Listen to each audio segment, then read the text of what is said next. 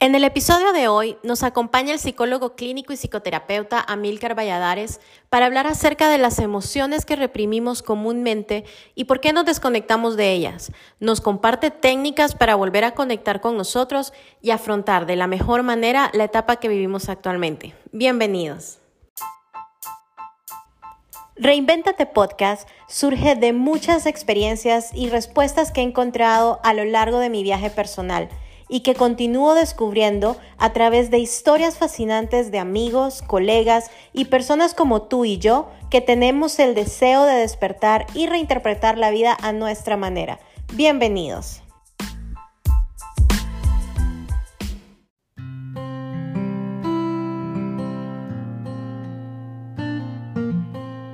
Buenas tardes, bienvenidos al episodio del día de hoy. Hoy estoy sumamente emocionada por el invitado que tengo en este episodio. Eh, es una persona a quien no solo admiro, sino que le tengo muchísimo cariño. Lo conocí siendo mi catedrático en psicología y luego pues nos convertimos en amigos y realmente creo que es uno de los psicoanalistas más reconocidos y que más sabe de muchísimos temas en Honduras y realmente estoy muy feliz de poderlo tener como invitado en el podcast. Les presento al licenciado Amílcar Valladares. Eh, hola Ami, ¿cómo estás? Mari, sumamente feliz, orgulloso. Es un honor realmente la invitación que me hiciste a, tu programa. Eh, me parece sumamente interesante, una iniciativa muy bonita, muy agradable y sobre todo viniendo de vos que sos una persona tan especial eh, con un corazón enorme. Sé que vas a ayudar a muchas personas con el programa, ya lo estás haciendo porque los dos programas anteriores fueron de mucho valor, muy interesantes en cuanto a la información que ofreciste con Carla, que la conocemos mutuamente. Eh, y también la segunda invitada fue genial. Te agradezco la invitación realmente y gracias por esa presentación. Sabes que el amor es mutuo Muchísimas gracias. Me gustaría antes de arrancar con el tema, Milcar, que te puedas presentar un poquito para que las personas te conozcan. Eh, mi nombre es Amílcar Valladares, soy psicólogo, graduado de la Universidad Nacional Autónoma en Honduras, especialicé en psicología clínica con orientación entre vía psicodinámica, en, el psicoanálisis, como dijo María Esther. Eh, y la vida pues me ha llevado también por otro tipo de caminos en cuanto a estudios. Eh, soy muy estudioso de la metafísica, me gusta mucho, por ejemplo, la cábala. Se une mucho con esto que vamos a platicar ahora y sobre todo con temas relacionados con lo que la gente está viviendo en la actualidad, porque todos andamos de alguna manera en búsqueda de nosotros mismos. Estos temas me han ayudado mucho, no solo a mí, sino también en el contacto con eh, pacientes y otras personas con las que hemos estado. Soy docente de la Universidad Nacional Autónoma de Honduras. Hace poco terminé eh, un segundo estudio de posgrado, una maestría en protección de la infancia. Trabajo muy de cerca con población infanto-juvenil. Yo coordino un centro de asistencia psicológica que le pertenece a la misma universidad, que creo que uno de mis mayores placeres es este, el de la docencia. Pues entrando de lleno, Amílcar, en nuestro tema de hoy vamos a hablar acerca de desconectar para conectar contigo. Y tal vez es un juego de palabras en el que realmente la intención de este tema es abordar un poco la situación en la que nos hemos visto envueltos muchas personas eh, durante este tiempo de cuarentena y no solo durante la cuarentena, en general en nuestra vida antes incluso de que esto pasara, cómo nos mantenemos muchas veces desconectados de nosotros mismos y creemos que esas conexiones que hacemos con otros dispositivos o con otras personas, incluso hasta con sustancias externas, creemos que esa es la verdadera vida y al final de cuentas nos da cierto miedo conectar con esa persona que somos y voltear a ver hacia adentro. Entonces, me encantaría abordar este tema contigo porque creo que si alguien sabe de la mente humana y de esa introspección, eres tú. Primero me gustaría si pudieses hablarnos un poco, Amílcar, acerca de ¿Qué consideras tú que significa conectar con nosotros mismos? Eh, creo que la introducción que diste bastante significativa en cuanto a la manera en que vamos a abordar esta temática. Muy cierto, eh, nosotros estamos desconectados de nosotros mismos. Y a mí me llama mucho la atención cuando las personas hablan, por ejemplo, que volvamos pronto a la normalidad, que las personas dicen mucho acerca de esa normalidad que extrañamos y realmente creo yo que hay que motivar con esta pregunta que me haces a las personas de realmente queremos volver a lo de antes, realmente queremos volver a, ese, a esa forma de vida que estamos llevando un poco desorganizada en muchos casos, en el que la rutina era levantarse, ir a trabajar, eh, ir a tomar tragos, como estás diciendo, eh, acostarnos, levantarnos eh, cansados y volver a la misma rutina. Posiblemente muchas personas deberían de estar utilizando este tiempo para conectar consigo mismas. Pero ¿qué significa conectar consigo mismas?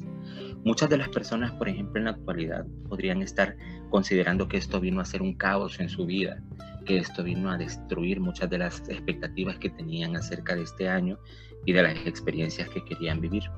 Pero esto simplemente abrió una gran brecha. Esto de la, de la cuarentena, de la pandemia, abrió una gran brecha. Y es que todo lo que estamos sintiendo en este momento ya estaba ahí. Lo único que lo teníamos cubierto con toda esta rutina que habíamos venido viviendo. Conectar con nosotros mismos, Mari, significa el hecho de sostener nuestros deseos. Es decir, que nosotros nos conectemos con ese ser que estamos tratando de evitar y el único ser que está siempre con nosotros y va a estar siempre con nosotros somos nosotros mismos.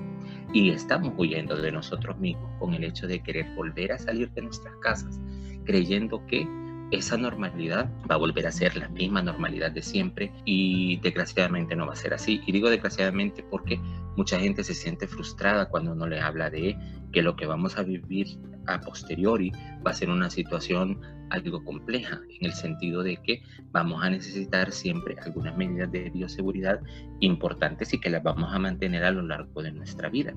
Entonces, cuando yo te digo que conectar con nosotros mismos es sostener nuestro deseo, me refiero a que tenemos que encontrar en nosotros una nueva actitud de quiénes somos y hacia dónde queremos ir.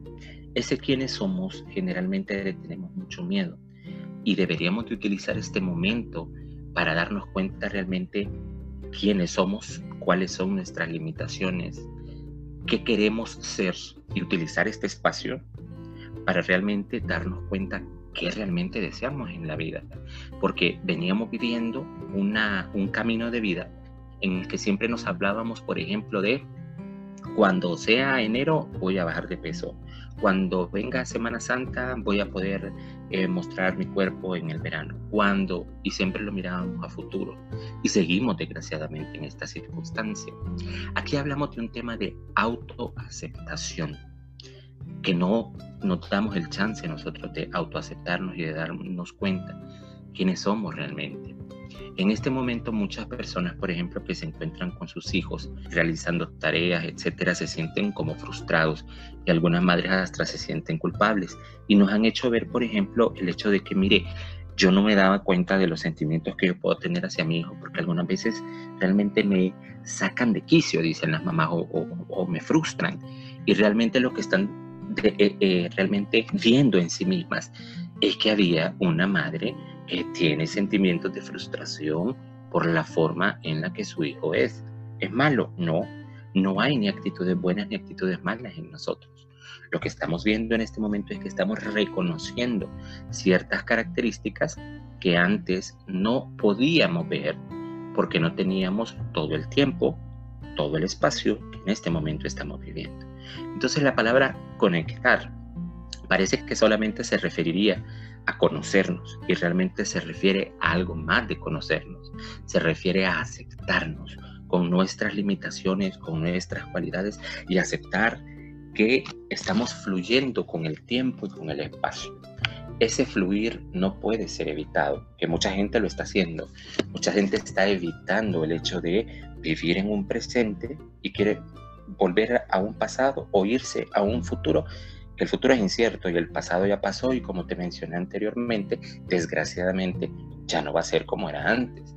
Y yo espero que la gente se motive realmente a que no sea su eh, vida como lo era antes, es decir, desconectado de sí mismo, sin conocerse, posiblemente aceptando una vida que posiblemente era tan tan, tan conforme con ese tipo de vida o viviendo en una zona de confort, como, como decimos eh, en Cábala cuando nos referimos a que no queremos salir de un espacio determinado, queremos mantenernos ahí porque ahí estamos cómodos. Y, la, y este, este momento vino a desacomodarnos. Posiblemente, así como los, los ecologistas están diciendo que la Tierra necesitaba como este momento de que la industria parara, de que parara, por ejemplo, la cantidad de producción que se tuvo que detener por la pandemia, también nosotros necesitábamos este momento para abrir lo que eh, comúnmente eh, llaman la caja de Pandora, pero de nosotros mismos, de nuestra mente. De repente alguna persona dice, pero yo no me quiero conectar con, esa, con ese yo que es temeroso, no me quiero conectar con ese yo que está triste. Bueno, hay que aceptar las emociones. Las emociones no se pueden negar, se tienen que aceptar. Y hay una cosa más que nos está de alguna manera desconectando. Ahora de que el, programa se llama Desconectar para conectar contigo. Y son las redes sociales. Estas se han vuelto, dicen muchas personas, muy significativas, pero igual nos evaden de nosotros mismos. No hay cosa más sabrosa, más agradable que realmente estar con vos y reconocer de alguna manera que sos una persona que tiene tanto aspectos muy positivos y que podemos convivir con ellos durante este tiempo, pero también hay elementos que nos hacen sentir con mucho dolor. Por ejemplo, muchas personas pueden estar solas en este momento y qué buena oportunidad tienen de vivir en esa soledad y reconocerse no como personas solitarias, sino personas que están consigo mismas y empezar a hacer un trabajo que algunos teóricos le llaman el trabajo del espejo, es decir, reaprender a amar a esa persona que está frente a un espejo. Entonces, cuando hablamos de conectarnos, Mari, estamos hablando de la necesidad que tenemos de volver a estar con nosotros mismos para nosotros mismos. ¿Cuál es el objetivo de esta aceptación? El responder tres preguntas. ¿Quiénes somos? ¿Hacia dónde vamos? ¿Y con quién? Y la respuesta es con nosotros mismos. La respuesta a esta última. ¿Quiénes somos? La podemos encontrar con algunos aspectos que vamos a hablar más adelante. Y de alguna manera hacia dónde vamos. Él también nos va a decir cuál puede ser nuestra visión eh, a futuro de lo que estamos viviendo. Qué valioso porque realmente uno no piensa en estos temas con ese nivel de profundidad y al final es eso, o sea, es la vida que vamos a tener y que hemos tenido, el factor que siempre va a estar presente somos nosotros mismos. Entonces, el entendernos de esa manera y aceptarnos como la principal pieza de nuestra vida va a ser clave para poder salir de esta situación de una u otra manera más fortalecidos. ¿Y por qué crees, Amilcar, que nos incomoda la soledad? ¿Qué fantasmas consideras que de repente hemos tenido que enfrentar en esta época de cuarentena?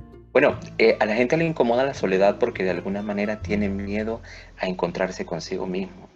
Muchas personas, por ejemplo, han demostrado en este confinamiento que no sabían lo que era estar con ellos mismos. Y esto se dio por el hecho de que estaban con amigos, estaban en trabajo o estaban con eh, personas que de alguna manera tenían alguna relación de pareja y se dan cuenta que esas personas simplemente estaban llenando un vacío, porque eso es algo muy importante que tenemos que considerar. Muchas de estas circunstancias nos ha venido a confrontar con nosotros mismos en el sentido de que, ok, ahora estás frente a vos, solo con vos, ¿qué vas a hacer entonces? Y realmente las personas están rechazando esto. Y fíjate que qué interesante esa palabra que estás usando. Qué fantasmas hemos tenido que enfrentar. El primero de ellos es esa imagen que realmente tenemos equivocada de nosotros mismos. Muchas personas tienen una imagen de no sirvo para nada, no voy a poder salir de esto, porque me tuvo que pasar esto a mí, me gustaría estar con mis amigos, me gustaría estar trabajando, etcétera, y no miran en el momento de la soledad una oportunidad para encontrarse con la única persona que van a convivir siempre. Algunas veces la soledad es un reflejo que de alguna manera nos está volviendo a informar acerca de aquello que hemos aprendido de nuestra base primordial que son nuestra familia, nuestros padres. Y entonces estamos enfrentando tres elementos o tres fantasmas que acompañan a esa soledad. Y ojo, no me estoy refiriendo a soledad porque las personas están solas en su casa, me refiero a la soledad en el sentido de que puedes estar con tu familia, pero posiblemente ya no estás con aquellas personas que tapaban esos baches o esos vacíos que tenías cuando salías con tus amigos, cuando estabas con tu pareja, cuando ibas a trabajar y estabas olvidándote o, no estabas concentrándote en aquella persona que más te necesitaba que eres tú mismo. Eh, esos tres baches o esos tres fantasmas que nosotros vamos a encontrar y que están confrontando a muchas personas en este momento de soledad son el rechazo, la humillación y el abandono. Son tres fantasmas significativos que muchas personas pueden estar confrontándose a sí mismos en este confinamiento. el rechazo de los padres, el abandono de alguno de los padres o la humillación del que era ese, ese niño o esa niña era dañado de alguna manera por la humillación por parte de métodos rígidos de crianza de sus padres. Como en este confinamiento algunas personas están trabajando desde casa o no están trabajando y están en su casa haciendo solamente tareas del hogar. Recuerdo, por ejemplo, un amigo que decía, he limpiado mi casa 58 veces. O sea, ¿cuál es la necesidad de limpiar 58 veces si no te sentás, agarras un cuaderno y escribir sobre, ok, tengo que escribir acerca de cómo me siento? Tengo que escribir por qué de alguna manera siento yo en este momento un sentimiento de rechazo por la vida, pero realmente a quien está rechazando es a vos mismo. La vida presenta esta, esta situación y es una experiencia que se presentó a nivel mundial, pero la cuestión está, ok, no lo miremos desde un punto de vista médico, porque podemos seguir las recomendaciones médicas, estamos obligados a eso. No lo miremos desde un punto de vista ecológico porque el mundo se está regenerando, la tierra se está regenerando. No lo miremos desde un punto de vista económico porque ahí vamos a ver en el camino cómo vamos a ir superando estas situaciones económicas. ¿Por qué no centrarnos en salud mental, en nuestra psique? ¿Por qué no venimos y nos sentamos y decimos, ok, aquí yo estoy rechazando la vida? ¿Por qué? Ese rechazo está respondiendo a un rechazo propio, a un rechazo personal que viene de la infancia. Ese sentimiento de humillación de me corrieron de mi trabajo, no sirvo para nada por esto, eh, ese sentimiento de abandono de siempre me tiene que pasar a mí todo esto negativo. Todos esos fantasmas que las personas viven en este momento, hay que confrontarlos. ¿Cómo? Primero aceptándolo y en segundo lugar es ver qué hago con esa experiencia. Y ahí viene en la aceptación varios aspectos. Perdón, agradecimiento y al final autorreconocimiento en mí de lo valioso que he sido, porque he superado y he manejado esta experiencia desde mi infancia hasta la actualidad. Y me encanta eso que dices, Amílcar, porque al final el tema de aceptar y justo eso de agradecer, de aceptar, nos pone como que en, vibras, en una vibración diferente, o sea, eleva nuestra vibración de miedo que tiende a ser como baja, opaca, a vibrar en una frecuencia completamente diferente y más positiva. Entonces a veces las personas creen que si se adentran a revisar esos miedos o esos fantasmas, me imagino que el temor puede llegar a ser como quedarse atrapado en esa oscuridad, pero realmente lo que viene después de esto en realidad es una etapa esperanzadora, como dices tú, de agradecer, de aceptar y de ver la vida con otros ojos. Exacto. Y fíjate que ahí una cuestión básica es el perdón. Y por ahí la mayoría de la gente dice, pero ¿y cómo se perdona? Lo importante es estar dispuesto a hacerlo, dispuesto a que esa herida que me causaron o esa herida que yo causé se sane. Porque de repente hay personas que pueden tener un alto sentimiento de soledad y vivir con un fantasma de culpa por el hecho de tal vez no convivir con algún hijo, con algún padre, etcétera, y empezar a hacer recuerdos de cuestiones que se vivieron en el pasado. Y los recuerdos, claro, algunas veces los recuerdos son dolorosos, pero la gente tiene que recordar algo muy importante. Algunas veces pudimos cometer algún tipo eh, de, acto contra alguna persona muy cercana a nosotros, pero en ese momento era la única herramienta que teníamos. Tal vez no conocíamos lo que ahora conocemos. Nosotros, por ejemplo, lo que hicimos a los 15 años, si lo vemos en retrospectiva, podríamos decir, no, eso yo no lo vuelvo a hacer. Pero era la herramienta que teníamos en ese momento. Era, Fue la única manera en que pudimos de repente sobrellevar. La manera que teníamos en ese momento de actuar. Por tanto, hay que aceptar que fue un aprendizaje. No se va a repetir en este momento. Perfecto. Entonces, agradezcamos esa experiencia y perdonemos y perdonémonos sobre todo si es que pensamos que algo hemos cometido contra otras personas para que la, la carga sea menos. Qué poderoso porque también muchas personas a veces creen que el perdón se consigue únicamente pidiéndolo y por lo que entiendo ahorita el perdón inicia con nosotros por haber hecho lo que hicimos y tratar de eliminar ese sentimiento de culpa. Y la persona pueda que ya no esté presente, incluso puede que ya no esté viva, incluso, pero no por eso no, ajá, no por eso vamos a dejar de poder nosotros perdonarnos. Claro, exactamente. O sea, creo que aquí una pieza clave el hecho de que algunas veces pensamos eso. Bueno, realmente no lo pensamos, fuimos creados con ese pensamiento de que eh, o somos culpables o el perdón solamente puede ser frente a aquella persona que de alguna, mente hemos, alguna, de alguna manera perdón, hemos agredido. Y no tiene que ser de esa manera. El perdón implica que puedo yo imaginarme a esa persona frente a mí, pedirle disculpas, repetir la experiencia y saber que, por ejemplo, esa persona con la imaginación me está perdonando y me está dando un abrazo. Y eso es reconfortante, sobre todo en esos momentos que eh, vos mencionás, eh, María Esther, que de repente la persona ya no está viva. Pues, pues entonces utilicemos y seamos benévolos con nosotros mismos y pensemos que sí, bajo nuestra imaginación, con el uso de nuestra fantasía, que por eso de alguna manera fuimos creados con un cerebro maravilloso que nos permite hacer todo tipo de, estas estrategias para eh, utilizarlas a nuestro favor, para nuestro bien. Buenísimo. Amílcar, ¿y cuál crees que son las emociones eh, más comunes o que generalmente bloqueamos y por medio de qué inhibidores o cuáles son los que utilizamos como vía de escape? Ok, fíjate que antes de, bueno, por ejemplo, hay varias emociones. Eh, muchas personas, por ejemplo, pueden estar, em, pueden haber conocido este vocablo que utilizamos mucho en psicoanálisis, que es la represión. Nosotros reprimimos muchas emociones eh, y las emociones que generalmente reprimimos son aquellas emociones que, entre comillas, se conocen como emociones negativas. Eh, ira, culpa, miedo, hostilidad, frustración, esas no las queremos, esas las tratamos de rechazar porque pensamos que nos están haciendo o nos están causando un dolor. Eh, realmente esas emociones son las que más nos van a acercar a conectarnos con nosotros mismos. En este momento muchas personas pueden estar enfrentadas con ansiedad. Por ejemplo, ansiedad es un eh, conjunto de síntomas relacionados con nerviosismo y tensión emocional por estar pensando en el futuro. El sujeto ansioso piensa mucho en lo que va a pasar, con un pensamiento bastante catastrófico. Entonces, las personas en la mayoría de los casos que viven, por ejemplo, con ansiedad, son personas que tienen hostilidad que se encuentra reprimida. Están enojados. Están enojados o consigo mismos, están enojados con eh, la vida porque supuestamente la vida no les ha brindado lo que ellos desean. Y te voy a decir una cosa bien significativa que se maneja nosotros a través de nuestros pensamientos.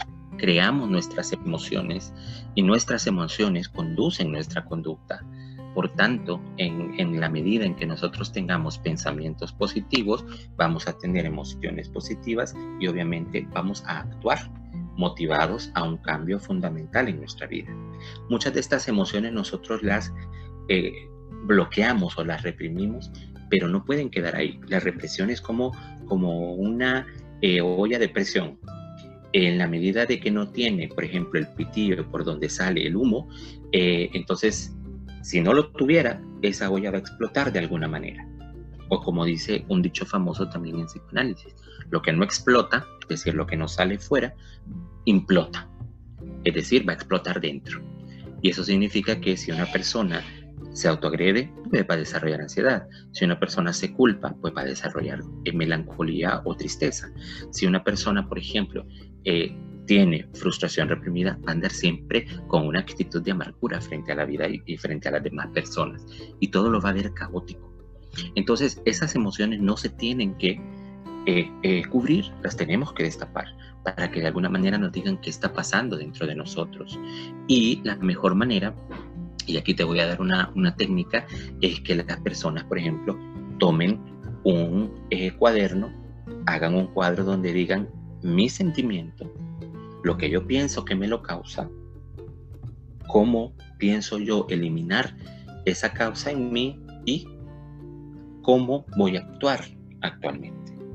De nuevo, qué emoción siento, qué pienso de ello, qué creo que me lo causa y cómo voy a cambiar esa causa. algunas personas pueden estar pensando en este momento, ah, no, pero si el enojo me lo causa mi pareja o me lo causa eh, mi hijo, no, no, hagamos responsables a otros de nuestros sentimientos, que ese es el primer problema que tenemos como eh, inhibidor, el hecho de hacer que los otros se hagan responsables de nuestras propias emociones. Culpamos a los padres, culpamos a la pareja, culpamos al jefe y nosotros tenemos algún grado de responsabilidad. permitimos de alguna manera ese tipo de experiencia. De repente al jefe le decimos siempre, sí, jefe, sí lo voy a hacer, sí lo voy a hacer, y tal vez tenemos una gran cantidad de trabajo. Alguien puede decir, ah, bueno, pero si le digo que no, me va a correr, pero es que no es que decir un no tajante, es posiblemente hacer verle al otro que en este momento tengo varias ocupaciones, pero en cuanto me desocupe, podría hacerlo. Ahora, hay algunas eh, cosas que utilizamos para cubrir estas emociones y las tenemos que evitar sobre todo en este momento de confinamiento porque tal vez las tenemos muy cerca de nosotros. Una es dejarnos llevar por la emoción. Por ejemplo, si me dejo llevar por la rabia o por la ira, sé que puedo discutir tan fuerte ah, con una persona que la puedo herir. Por ejemplo, si me quedo dormido o acostado en la cama, obviamente no voy a hacer nada en mi día y me voy a sentir peor todavía porque de alguna manera necesitamos salir de la cama. No por nada, las personas, los psicólogos que aparecen en medios de comunicación dicen, por ejemplo, levántese a la misma hora, báñese, cámbiese como que va a ir para su oficina, haga su horario, haga ejercicio. ¿Por qué? Porque de alguna manera mucha gente se está despertando tarde y está quedándose ahí en la cama. O se va a comer a la cama, o se va a trabajar desde la cama. Y de alguna manera la cama se hizo para dormir, para otras cosas también, pero, específicamente para dormir. Y de alguna manera, si nos quedamos ahí, obviamente estamos haciendo que nuestro estado de ánimo se vuelva disminuido. ¿Qué está pasando? Estamos permitiendo que la emoción nos gane o si no, el consumo de sustancias como bien lo mencionabas inicialmente. Muchas personas están consumiendo alcohol, otro tipo de drogas o han incrementado el consumo, por ejemplo, de este tipo de sustancias. También ahí están encubriendo una emoción que no quieren aceptar. Nosotros no podemos no podemos dejar de aceptar nuestras emociones si es que realmente queremos un cambio primordial en nuestras vidas, María. Amilcar, y en esa manera en la que hablabas de las sustancias y de todo eso, digamos que algunas cosas son más socialmente aceptadas, por ponerle un término. Entonces, de repente, sí, tal vez alguien que todos los días está tomando cinco cervezas, tal vez sea más fácil para los demás o para él decir, no, es que de verdad tengo un problema, tal vez no estoy o estoy desconectándome de cierta manera. Pero cuando la situación, por ejemplo, es trabajar de más o estar conectado todo el día al celular, que digamos que no son situaciones extrañas o que son socialmente aceptadas, como te decía antes, ¿cómo la persona puede saber si realmente ya las está usando para como una vía de escape o hasta qué punto es lo normal? Bueno, eh, tal vez te podría contestar con que ahora en esta época que estamos viviendo vamos a hablar acerca de el antes del COVID y el después del COVID. ¿Qué pasa? Antes del COVID la persona usaba esa sustancia, aún con su trabajo, con su rutina, etcétera.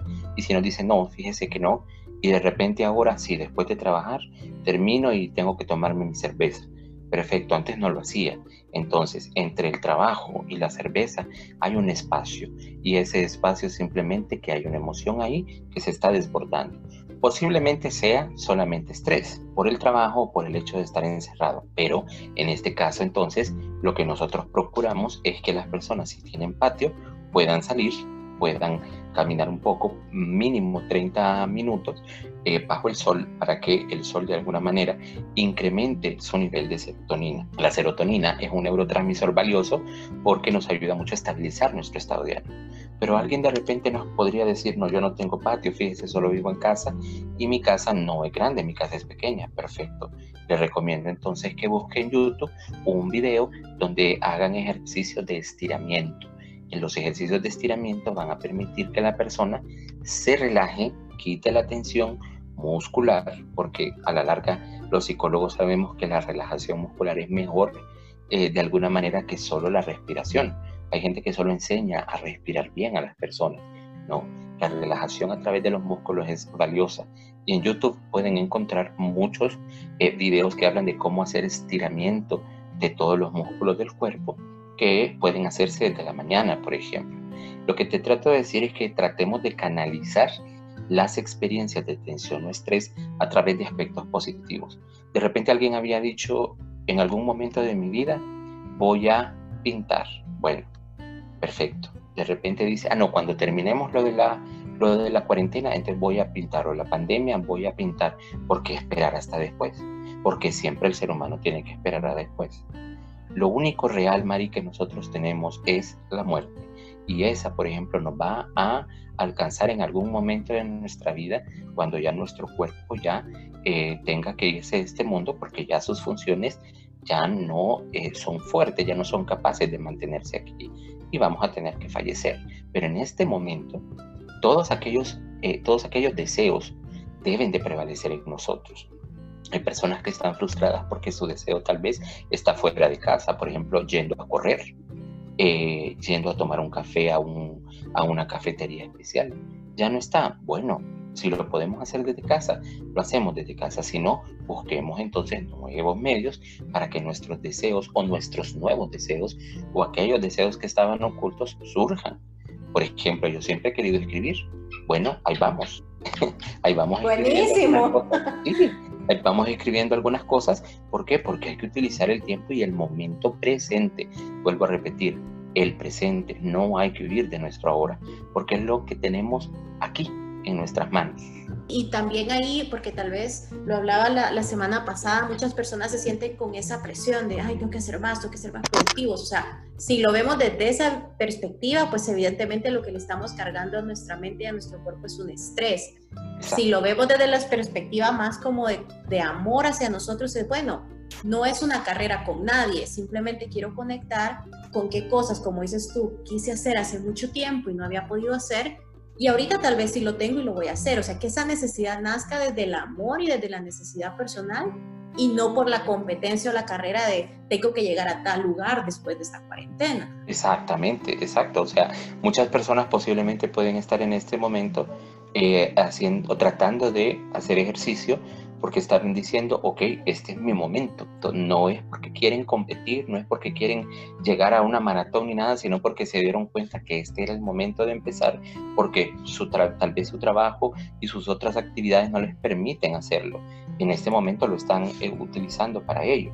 Igual nosotros que de repente podríamos decir, bueno, siempre he querido pintar, siempre he querido escribir, es momento entonces de activarnos, como vos lo estabas diciendo, no por el hecho de alguna manera de que vamos a llegar a ser primer lugar o no, simplemente por el amor propio, por satisfacción personal. ¿Y en qué momento crees, Amilcar, que aprendimos a evadir nuestras emociones? O sea, ¿en qué momento como personas dijimos, no quiero sentir esta emoción negativa, la voy a reprimir y me voy a enfocar solo en sentir cosas positivas? Bueno, lo aprendimos desde pequeños siempre. Es decir, estas emociones surgieron, tanto las positivas como las negativas, te diré, hemos llegado a bloquearlas y las hemos bloqueado cuando de repente empezaron a imponernos o a introyectar el hecho de que teníamos que ser buenos ciudadanos, buenos hijos, buenos estudiantes, buenos trabajadores, etc. Entonces, si te fijas, estamos hablando de una expectativa hacia el otro cuando nos empiezan a decir que cumplamos expectativas para los demás, no para nosotros mismos. No enfocarnos en nosotros mismos, sino el hecho de que el otro se sienta orgulloso, que el otro se sienta eh, que somos buenos en el desempeño, que el otro. Entonces siempre estamos buscando el reflejo en el otro. Por eso las redes sociales, Mari, se han vuelto una forma de desconectarnos y en algunas circunstancias de una forma muy patológica, porque muchas personas, por ejemplo, parece que su vida fuera perfecta en las redes sociales porque siempre publican aquellas cosas maravillosas que están pasando en su vida. Y otras son criticadas porque de repente en una red social escriben me siento triste. Y entonces la gente dice, bueno, ¿y para qué escribe esto aquí? Que se vaya con su tristeza a otro lado. Entonces, generalmente nos están diciendo, Pensá en lo que la sociedad va a creer. Pensá en lo que la sociedad va a aceptar de vos. Y todo aquello contrario se evade o se desvía. O de repente la gente si dice que está triste, entonces ya dicen, no, pero hay tanto que, por qué vivir, hay tanto que hacer, etc. Pero la gente tiene que aceptar inicialmente la emoción. Uno no puede evadirse de las emociones aceptar las expectativas de nosotros, ese es el primer paso. Creo que el vivir de expectativas eh, algunas veces puede ser un poco frustrante. Es bueno ponerse metas, porque sí es fundamental ponernos metas, porque a lo contrario no tendríamos eh, motivaciones.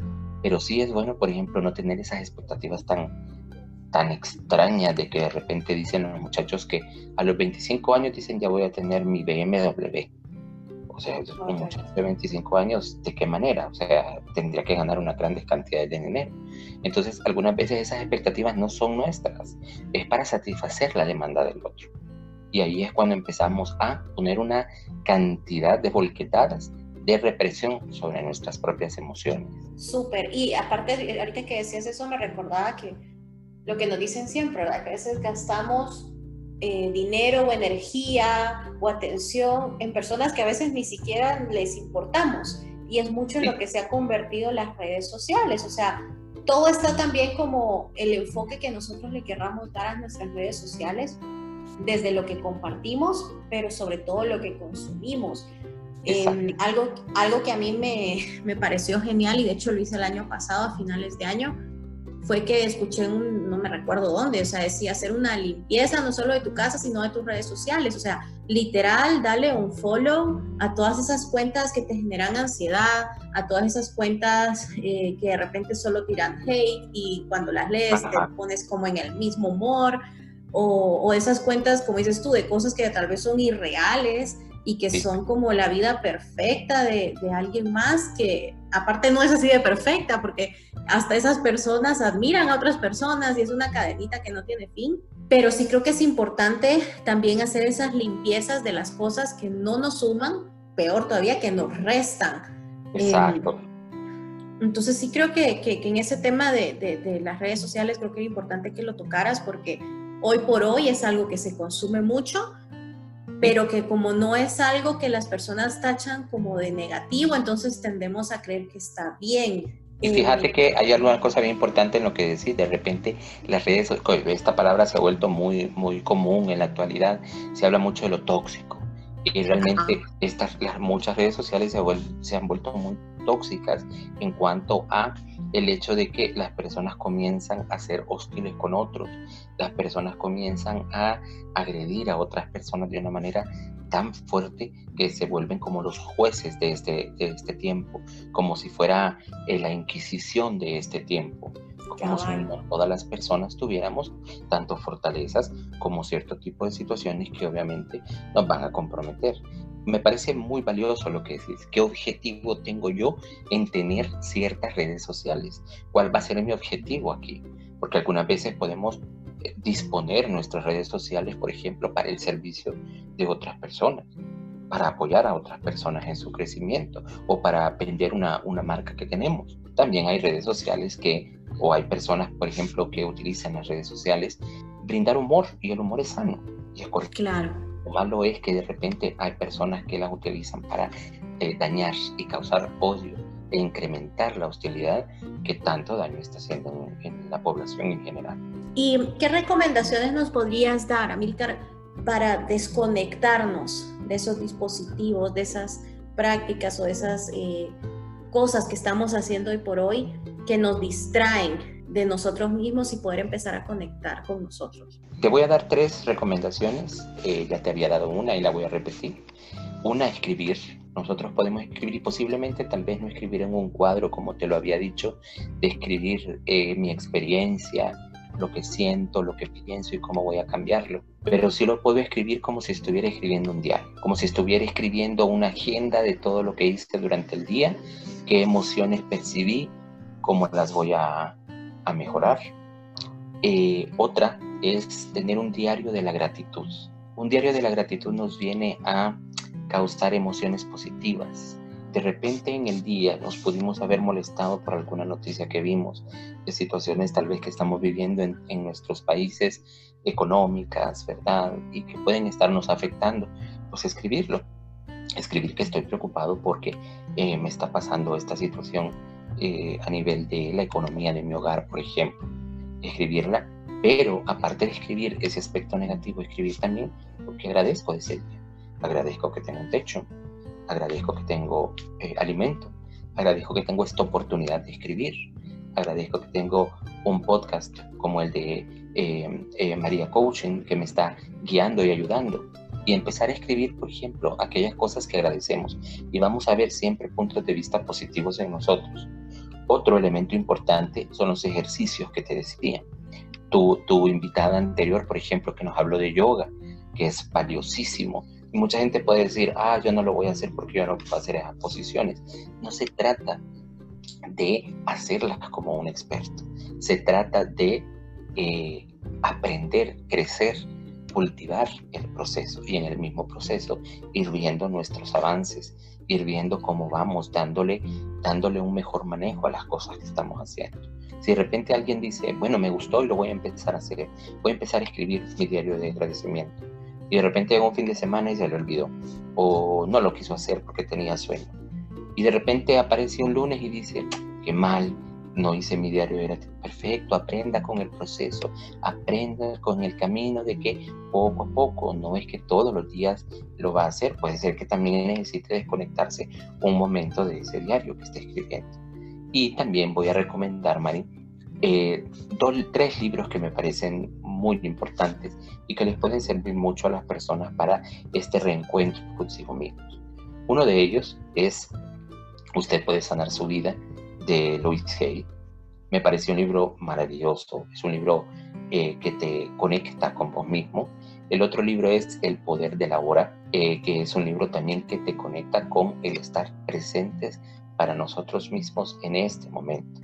El autor es Eckhart eh, Tolle, él es, el, es el, autor del libro y es un libro bastante significativo también para estar presentes, para estar en el aquí y el ahora y un tercer libro que se llama El poder está dentro de ti, que es también de Louis Hay y también te ayuda mucho a incrementar ese afán de estar con uno, de amarse y de cuidarse constantemente. Y si las personas se sienten ansiosas o melancólicas, pues es un buen momento para desconectarse de dispositivos eh, electrónicos. Es momento de comenzar a conectarse consigo mismo, a aceptar la emoción, estar ansioso de repente puede ser muy incómodo eh, fisiológicamente o físicamente, pero sí es un buen momento como para decir, ok, mi cuerpo, mi psique me está diciendo algo, quiere que me conecte con ella y que de alguna manera viva esta experiencia para no huir de mí, sino más bien para estar para mí. Me he separado de mí, tengo que volverme a conectar. Súper. A mí en lo que, por ejemplo, estos días sí me ha estado ya como pesando un poco más como la incertidumbre. Tal vez al inicio fue mucho de, no, esto va a pasar en un mes. Después como, bueno, el segundo mes.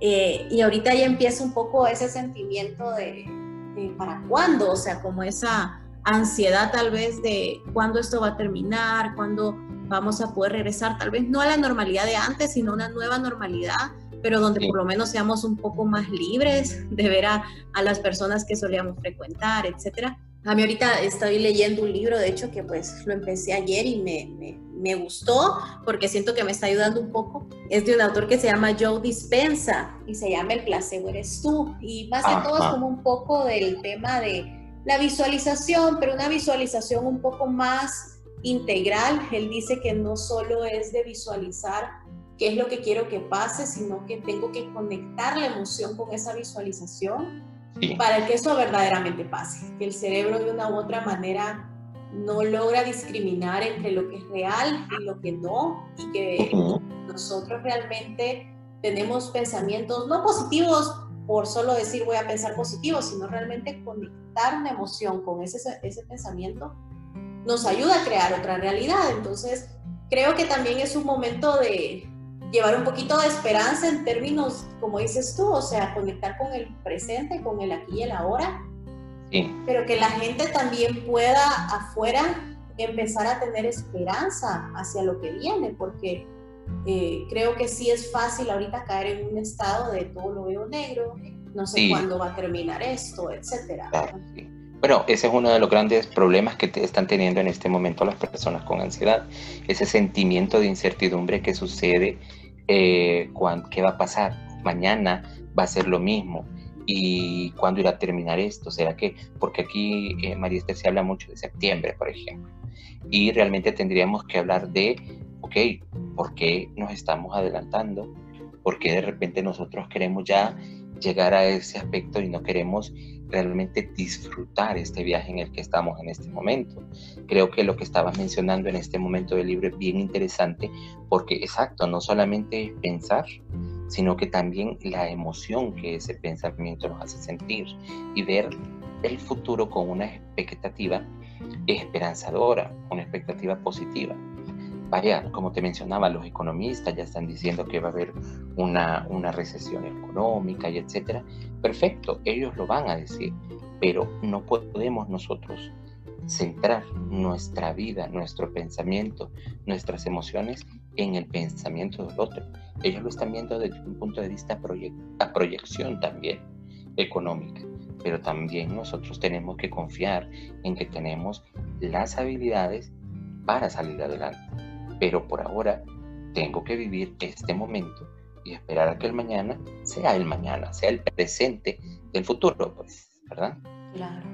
Y también un poco lo que, lo que tú decías antes de, de empezar a vivir nuestras pasiones y esas cosas que siempre quisimos hacer ahora, porque precisamente, y hoy escuchaba también en otro podcast, eh, un especialista que decía, sí, es verdad, muchos empleos se van a perder, incluso muchas, muchos puestos van a dejar de existir, pero no lo veamos desde la perspectiva negativa de no quiero pensar en eso, no quiero saber nada de eso, sino al contrario, empecemos a explorar, bueno, si sé que de repente el área en la que yo trabajo, qué sé yo, es de las que están en crisis o, que muy probablemente no van a regresar a tan corto plazo, en vez de negarme la emoción de lo que eso me hace sentir, más bien enfocarme en, ok, soy realista, esto puede pasar como pueda que no, ¿cómo puedo crear una realidad diferente? Entonces él decía, de repente las oportunidades ya no van a venir de la típica manera de ir a tocar una puerta, entregar un currículum, una entrevista, sino que muchas personas van a tener que empezar a crear sus propias em, oportunidades. Entonces, para eso se requiere, como obviamente lo que estamos hablando, conectar con nosotros, conocernos. Y me encantó lo que dijiste, o sea, de quiénes somos y hacia dónde vamos. O sea, eh, de una manera realista, pero desde nuestras posibilidades y no tanto expensas de qué es lo que me puede ofrecer el mundo más adelante. Sí, sí, porque desgraciadamente muchas personas que van a quedar desempleadas pueden decir, necesito otro empleo. Y ahí vamos otra vez a lo que estábamos hablando. Porque siempre mantener ese sentimiento de que voy a ser siempre un empleado? Posiblemente ahora es mi chance de emprender un nuevo camino en mi vida. La vida algunas veces nosotros pensamos en que va a ser siempre igual, pero depende de nosotros, el darle una nueva perspectiva. O nos quedamos en la frustración, o nos quedamos en, la, en, en aquello eh, que nos va a causar angustias o vemos las circunstancias de una manera positiva y sobre todo con una expectativa pensando en nosotros mismos. Bueno, Ami, de verdad que creo que este tema da muchísimo para, para seguir eh, escarbando y, creo que al final es poderles dar una pequeña luz a las personas que hoy por hoy quieren em, quitar un poco esos fantasmas que tal vez están sintiendo. Eh, tal vez nunca, mucha gente nunca había tenido la oportunidad de tener que sentarse solo o incluso estar rodeado de muchas personas y aún así sentirse solo eh, y que esa soledad les genere esa incomodidad. Yo creo que al final esto es positivo porque ningún cambio se genera porque me siento bien y quiero estar mejor. Generalmente los cambios más importantes se generan porque hubo algo que me incomodó y me hizo moverme. Entonces yo realmente veo esta situación o la quiero ver de esa manera como sí, van a venir cambios, no quiero pensar en si van a venir cosas buenas o malas, simplemente quiero pensar en que van a venir cambios, es un hecho a nivel social, económico, etcétera, pero realmente verlo como esa oportunidad, de esa incomodidad que nos va a hacer movernos a un estado que ahí sí ya va a depender de cada quien qué estado va a querer ser, o sea, puede ser algo mejor o algo peor para sus vidas, pero depende qué tanto conecten con, con lo que ellos son ahorita.